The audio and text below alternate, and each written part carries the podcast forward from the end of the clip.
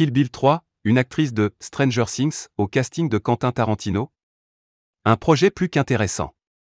Cela fait quelque temps que Quentin Tarantino parle d'une possible suite pour Kill Bill. En effet, après les succès des deux premiers films portés par Uma Thurman, il se pourrait que l'histoire continue dans un ultime volet. Et ce n'est autre que le réalisateur qui en parle dans le podcast The Joe Rogan Experience. Quentin Tarantino aurait même une idée de scénario. Ce dernier imaginerait bien une fin tournée 20 ans après le commencement de Kill Bill, je pense que ça revisiterait les personnages 20 ans plus tard et j'imaginerais bien la mariée et sa fille, bébé, ayant 20 ans de paix, et cette paix justement serait éclatée. Quentin Tarantino, Kill Bill 3, son dernier film? En plus des rumeurs sur Kill Bill 3, le célèbre réalisateur a annoncé une triste nouvelle.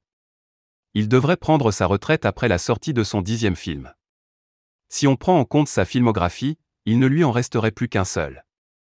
Serait-ce une manière de terminer en beauté avec ce troisième, Kill Bill? Si cela se fait, bien évidemment, Uma Thurman reprendrait son rôle qui lui colle à la peau. Et pour jouer son enfant à l'écran, qui d'autre que sa véritable fille Maya Hawke, juste l'idée d'avoir Uma et sa fille Maya pour ça, ça serait p astérisque teint d'excitant, ajoute Quentin Tarantino. Maya Hawke est très appréciée du grand public. Notamment pour son rôle dans la série Stranger Things, diffusée sur Netflix.